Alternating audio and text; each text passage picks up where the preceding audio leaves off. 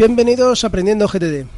Un podcast sobre GTD, productividad y organización personal en el que os iremos contando lo que vamos aprendiendo. Yo soy Manolo. Yo soy Pablo. Y en este episodio vamos a hablar sobre nuestras apps, digamos, secundarias de productividad que las utilizamos pues para complementar las complementar las aplicaciones principales que ya todos conocéis. Sí, antes de nada, bueno, comentaros que tanto Manolo como yo usamos Mac. Es decir, nuestro sistema de productividad está en ecosistema Apple. Habrá mucha gente que utilizaréis otros sistemas, vamos, Windows, eh, Linux. La mayoría de las aplicaciones que comentamos, o al menos muchas de ellas, tienen aplicaciones para todos para todas las plataformas. Bueno, pues si quieres empiezo yo, Pablo. Em, bueno, además de, OmniFocus, que todos ya lo conocen, por ejemplo, para capturar para capturar cualquier información utilizo BrainTos. Es una aplicación, eh, bueno, está disponible tanto para Apple como para Android. Eh, veo en la web que tiene un coste, bueno, la web española, quiero decir, eh, tiene un coste de 2,99 euros.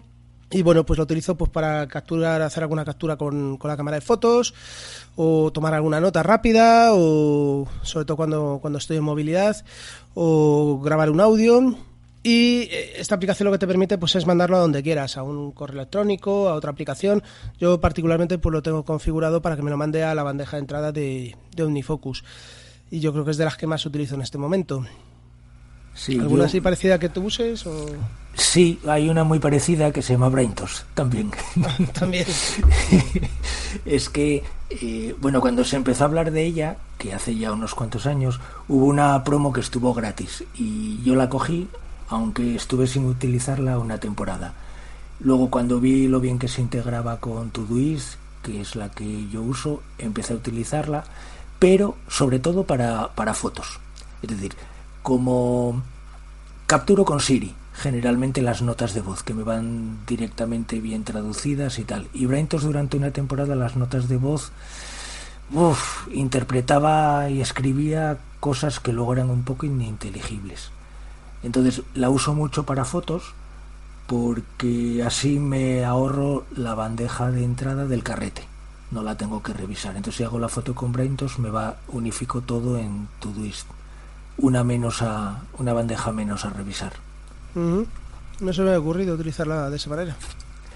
Lo, lo mejor que tiene Braintos es que puedes programarla para que cuando abres la aplicación vaya a una de las tres subtareas que o tareas que le puedes Sí. entonces bueno puedes hacer clic y empezar a hablar ya automáticamente por ejemplo. Muy bien. Más aplicaciones. Eh, yo, por ejemplo, eh, para el tema de los famosos checklists, eh, me lo suelo hacer con la aplicación de recordatorios de Apple, del teléfono. Por ejemplo, el checklist de la lista de la compra, que lo voy alimentando según pues, voy viendo que faltan cosas en casa. Pues eh, con esa es con la que más eh, suelo utilizarlo, eh, ponerme algún recordatorio así rápido de que pues ahora tengo que fichar todas las tardes antes de, irme, cosas así por el estilo, cosas pequeñitas que, que esa aplicación me lo resuelve enseguida. Bueno, yo los checklists ahora los estoy haciendo también en, en Todoist. A veces uso un papel, otras veces los tengo en Notability. Los tengo un poco desperdigados en función de la, fre- de la frecuencia y sobre todo porque tengo interiorizado dónde están. Entonces, hay a quien le puede parecer muy raro. Decir, "Joder, es que este tío los tiene por ahí cada uno en un sitio, vaya desorganizado. Pero ahí el, el hábito marca. Por ejemplo, las, las recetas. Yo uso una aplicación específica que se llama Paprika, que me tiene por un lado recetas, por otro lado puedo organizar menús semanales, mensuales, etcétera, y por otro lado tiene tantas listas de la compra como quiera, que ahí las tengo organizadas por supermercado. Oye, podremos poner podremos poner luego enlaces o algo así, ¿no? Para quien le Sí, claro, al final de la al final del, del audio, bueno, perdón, al, al final de con las notas que acompañan al podcast pondremos los enlaces correspondientes. Eso, eso es lógico. Páprica, yo creo que sí que me la recomendado alguna vez Luis, pero la verdad es que nunca me, he puesto con ella. Eh, sé que tiene versión para Windows, para para para móvil, vamos, y para sobremesa. Y creo que no es barata. Pero tiene una función que yo uso muy poco, que estás por una web, te gusta una receta, le haces clic derecho y te, entresaca la preparación, los ingredientes, los tiempos, el no sé qué y el no sé qué más. Automático. Y bueno, eso para quien le guste o lo use debe estar muy bien. Muy bien. Más... Y nos iba a decir que íbamos a hablar de recetas de cocina. Casi. Ya ves. No, estaba intentando, estaba sobre la marcha, según hablas tú, eh, buscando la aplicación para ver si veíamos el, precio, pero no, no lo veo. Estoy aquí en la página. Pero... paprika app. Sí, sí, sí, la tengo, la tengo aquí. ¿Y no pone precio? Estoy, no, me estoy metiendo en la, aplicación, en la App Store. Eh, eh, 4 euros, bueno, pone, claro, me ha metido la App Store americana 4 dólares con 99. Supongo que aquí en Europa serán 4 euros con, con 99 también. Posiblemente sí. Eh, bueno, pues anotada, anotada, que la voy a, la voy a coger ya. Ya me la he recomendado mucho, con lo cual tiene que estar bien. Más cosas. Eh, por ejemplo, yo, mm, bueno, sabéis que soy muy cacharrero. Entonces, en cuanto salen las, las nuevas betas de iOS, las, las instalo. En, mi nuevo iPad tengo puesta la beta de iOS 15 y he empezado a utilizar eh, lo que son las notas rápidas de, Apple. Eh, la verdad es que básicamente la aplicación es de notas como antes, pero ahora digamos que te deja eh, que asome la aplicación un poquito por un lado y pinchando automáticamente se te abre la aplicación de notas, puedes ir a repositorios que tengas, iCloud, eh, Dropbox o lo que sea y, bueno, la verdad es que la han integrado muy bien con el sistema y es muy muy rápida. pues la puedes utilizar con el pencil, etcétera, ¿no? Bueno, todo lo que todo lo que tiene, ¿no? Notas de voz, fotos, puedes teclear para, bueno, pues si, si no te entiendes tu propia letra, como me pasa a mí, entonces, bueno, eh, creo que, la han mejorado un poquito y probablemente voy a aumentar la utilización con esa, con esa aplicación. No soy muy de betas, pero, pero esto me lleva a otra cosa. ¿Tú trabajas algo en papel o mucho en papel? En la oficina sí. En la oficina tengo mucha... Siempre, bueno, en casa también, pero menos, pero sobre todo en la oficina tengo una libreta donde, pues eso, para tomar notas rápidas o si estoy hablando con un cliente que me cuente que me cuente lo que necesita y bueno, pues que no, que no se me olvide. Yo es que esto que comentabas ahora de, de las notas con el pencil y tal, me lleva a la otra aplicación que, que tenías aquí. A ver, en mi flujo el papel apenas existe. Papel es para, bueno, para unas anotaciones de estas rápidas y tal. Con lo cual, todo lo mío pasa prácticamente por Scanner Pro a, PDF, que veo que tú también es una de las que utilizas, ¿no? Sí, Scanner Pro la utilizo incluso pues con estas notas. Eh, de hecho, el otro día lo comentaba Luis, que hacía lo mismo. Eh, pues eh, si de las notas que has tomado necesitas conservarla, pues le, haces un, un, Scanner Pro, la escaneas en un momentito y ya la tienes y te deshaces del papel. Claro, es que aparte de Scanner Pro, que yo con eso pues puedo hacer desde un ticket o un resguardo que tengo que conservar o cualquier cosa de esas, va todo en una carpeta, pero luego incluso eh, como Scanner Pro me lo puede pasar a PDF, eh, con otra aplicación de Radel que es, PDF Expert, lo uso muchísimo para releer cosas, hacer anotaciones, eh, marcar y eso al final consigo no tener prácticamente un papel conmigo, ni en la mochila ni nada. Sí, vamos, ese, ese es principalmente el objetivo, porque al final el papel pues se deteriora, se te pierde, se te traspapela, etcétera. Complicado de, encontrar muchas veces. Sí, sí, sí, sí, totalmente. Luego, eh, bueno, yo sé que aquí casi todo el mundo habla ya inglés perfectamente, pero yo no me defiendo muy bien en la lengua de Shakespeare todavía. Entonces utilizo bastante eh, traductor de Google. Bueno, esto no sé si es una revelación para muchos, yo también utilizo alguna aplicación de Google, que es el mal, pero, pero bueno, lo utilizo bastante mm, para, traducir algún documento, para traducir algún, alguna cosa que no entienda, etcétera. Bueno, yo tampoco me arreglo tanto, tanto, tanto con, con el inglés. Más o menos lo entiendo, pero siempre te puedes perder muchos matices. Ahí, en vez de Google, uso una que creo que está sentada en Alemania, que es DeepL, como abreviatura de Deep Learning.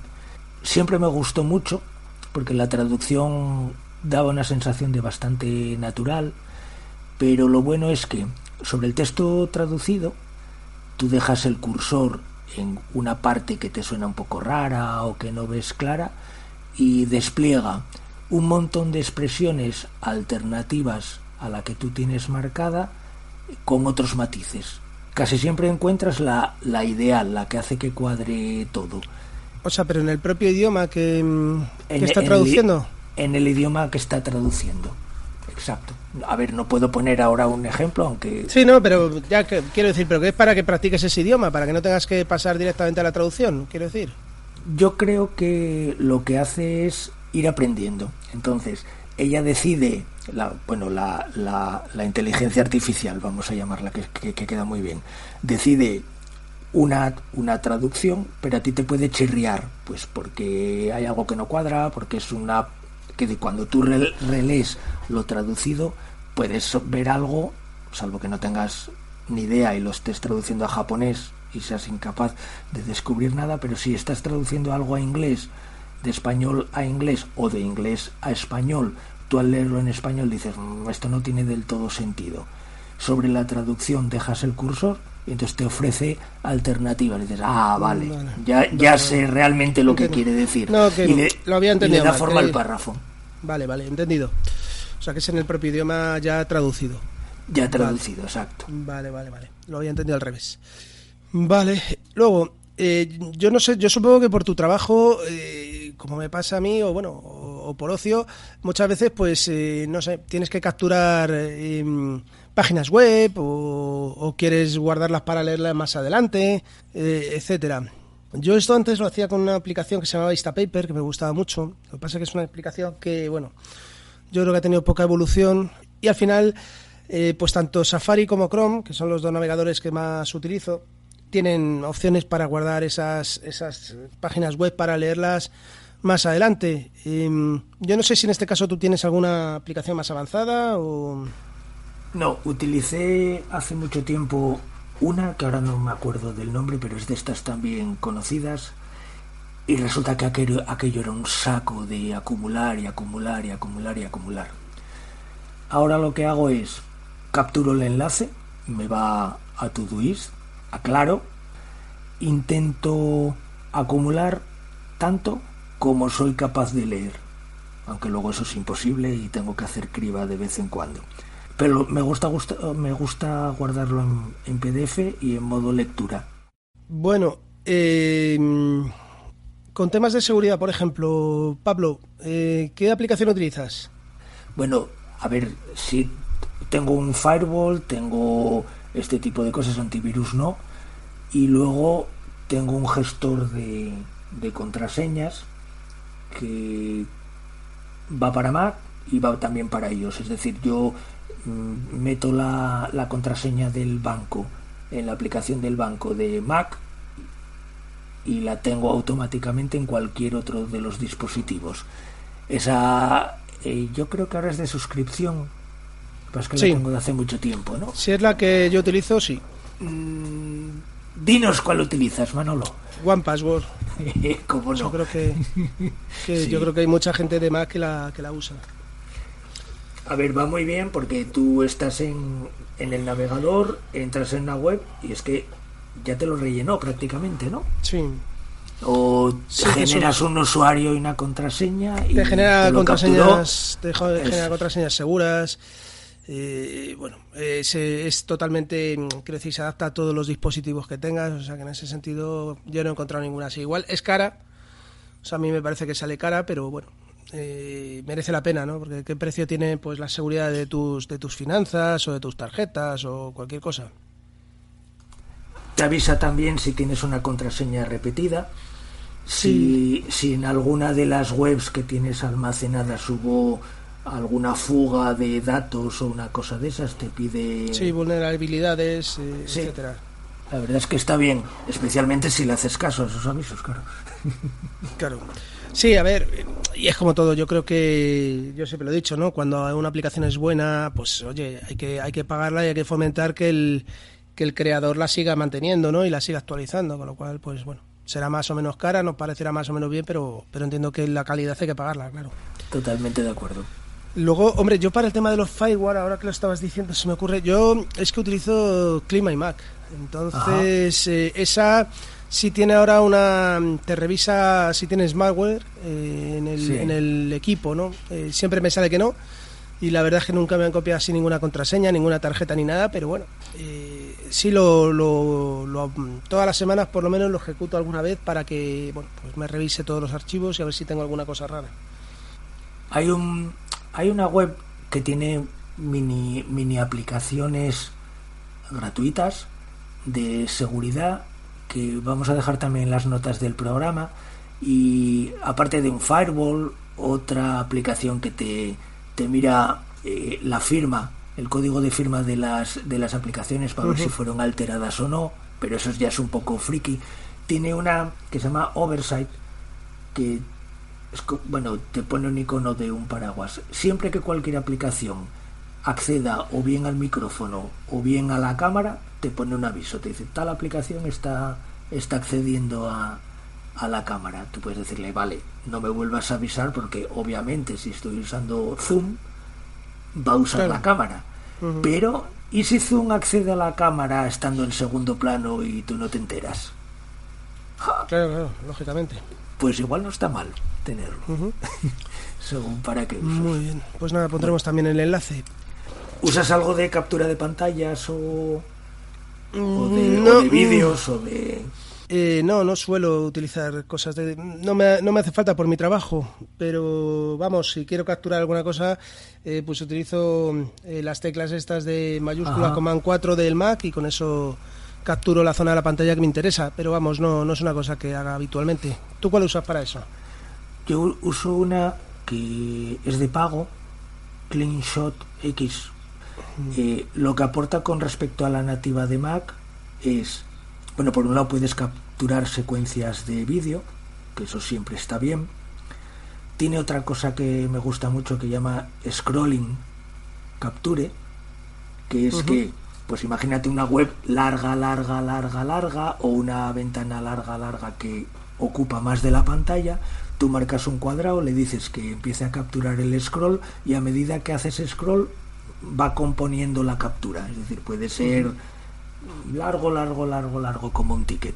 Y luego la última es que sobre la captura puedes hacer anotaciones de un montón de tipos, desde emborronar parte del texto porque sea crítico, eh, añadir flechas, numerar un, dos, tres, cuatro pasos de estos de primero haces esto, luego segundo haces esto. Bueno, digamos que es cómoda creo que la probé en algún sitio, me aficioné y luego después del trial estos de 30 días la empecé a pagar.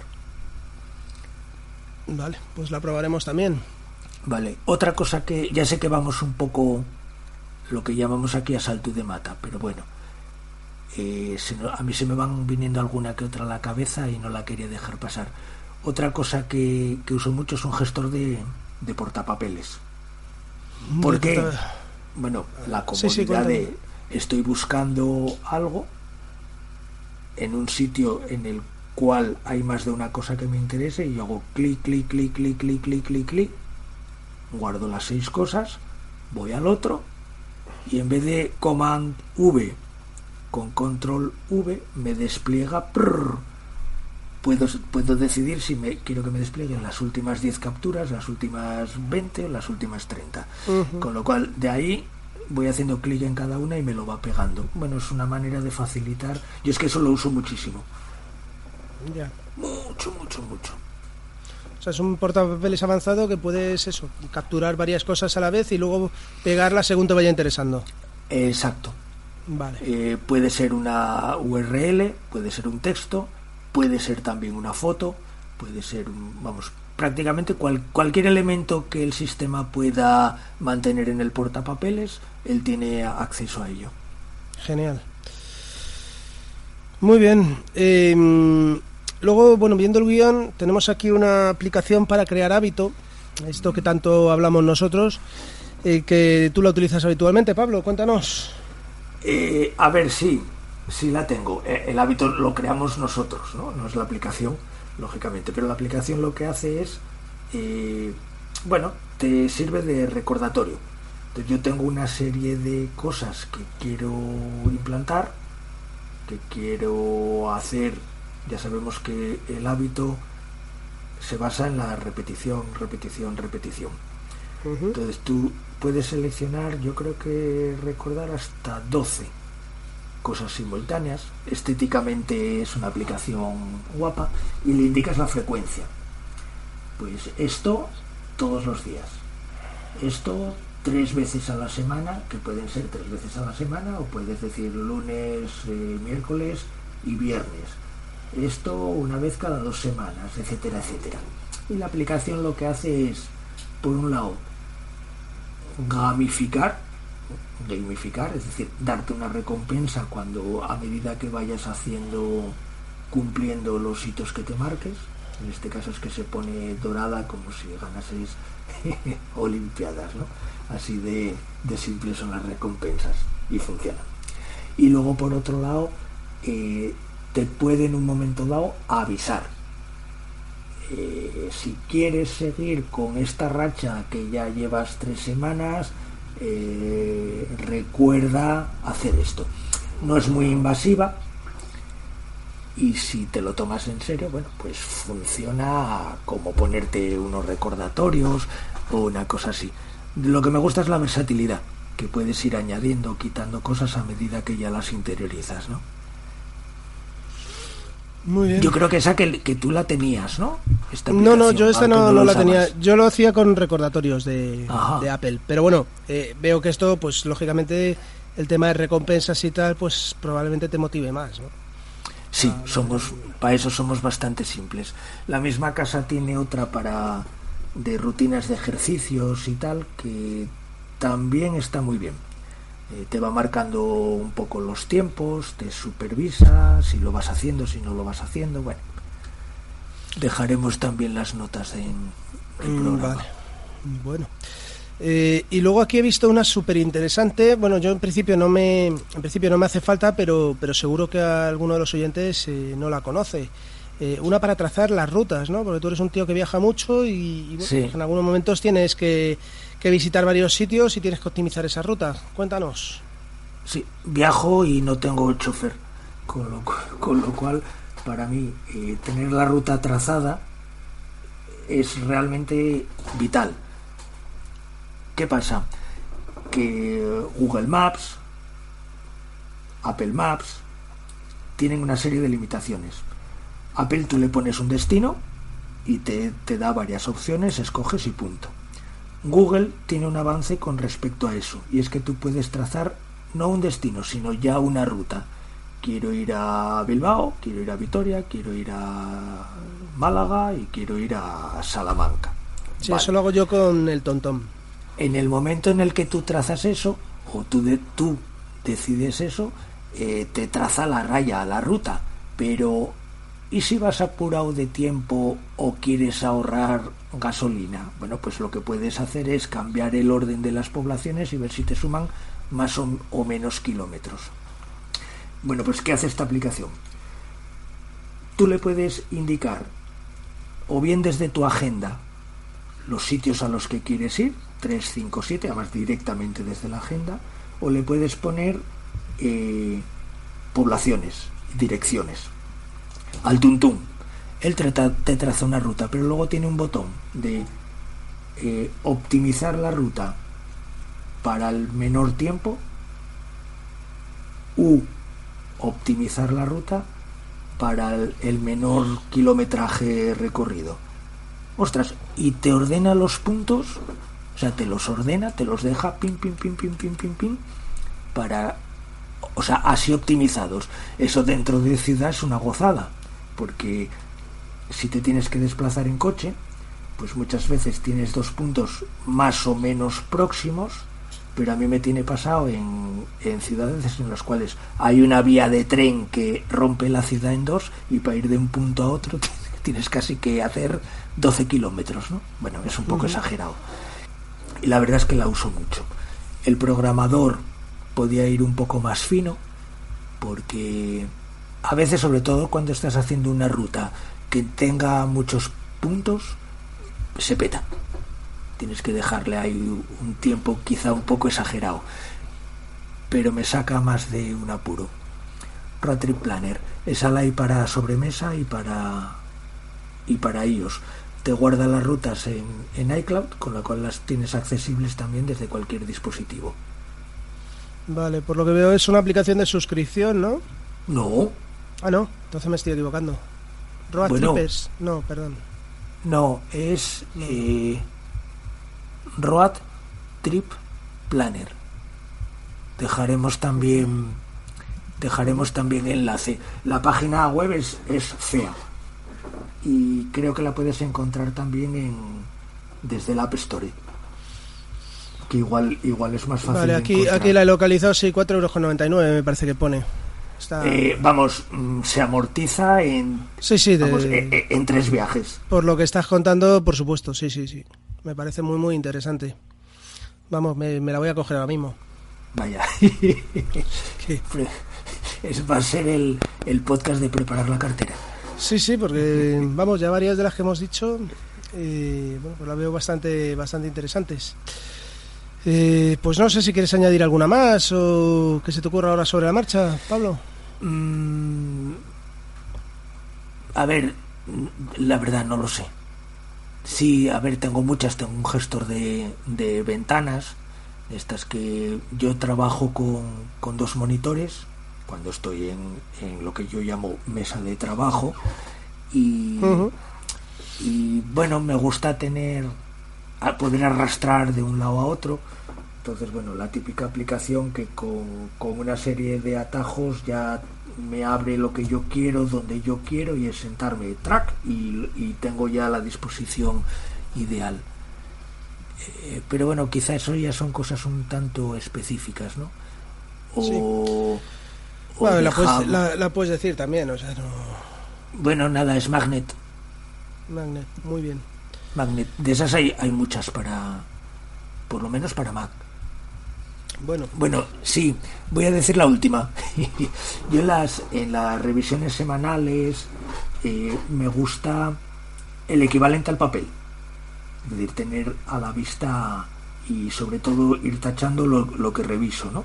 Entonces, una de las cosas con las que me encontraba un problema era en la, en la carpeta de, de material de apoyo, cuando me ponía a revisar que todos los proyectos tuviesen material de apoyo, que estuviese actualizado y tal, ¿por qué? Porque desde el Finder, es decir, desde el listado de carpetas, no puedo tachar ni las puedo borrar. Entonces, eh, encontré una aplicación muy antigua, de estas que tiene pinta de que no se actualizó desde hace 10 años, pero sigue funcionando, que se llama Print Window para Mac. Y esa lo que hace es que yo le indico un directorio y me permite sacarlo en papel, en, mi caso en PDF entero, como con, con esa estructura gráfica de árbol de carpetas, como el dibujito de la carpeta y, y lo que tiene al lado. Entonces yo me lo saco, me lo saco en PDF, me lo pongo en una ventana y a medida que voy haciendo revisión en el, en el PDF que también edita, las voy tachando, revisado, revisado, revisado, revisado, revisado. Window. mm, vale. Pues anotado queda también. Menudo pedazo folio que va a quedar de, de notas de programa. Sí, Bueno, pues hasta aquí nuestra lista de as de productividad menores, las que utilizamos para apoyar a nuestras hermanas mayores. Coméntanos, ¿cuál utilizas tú? ¿Por qué esa app es tan especial para ti? Pues esto ha sido otro episodio de Aprendiendo GTD. Si te ha gustado, te agradeceríamos que dejases una reseña en Apple Podcast o en iVoox para dar a conocer el podcast. Puedes encontrar, encontrarnos y contactarnos en aprendiendogtd@gmail.com o info aprendiendogtd.com. O nuestros Twitter personales, el mío es arroba manolo-molero El mío es arroba paredes94. o en el Twitter del podcast que es arroba aprendiendo GTD. Vale, y por supuesto en las comunidades de Telegram o Slack, que es donde os queremos ver, y tenéis el enlace en el texto que acompaña este audio. Venga, pues eh, hasta la próxima. Un saludo. Un saludo.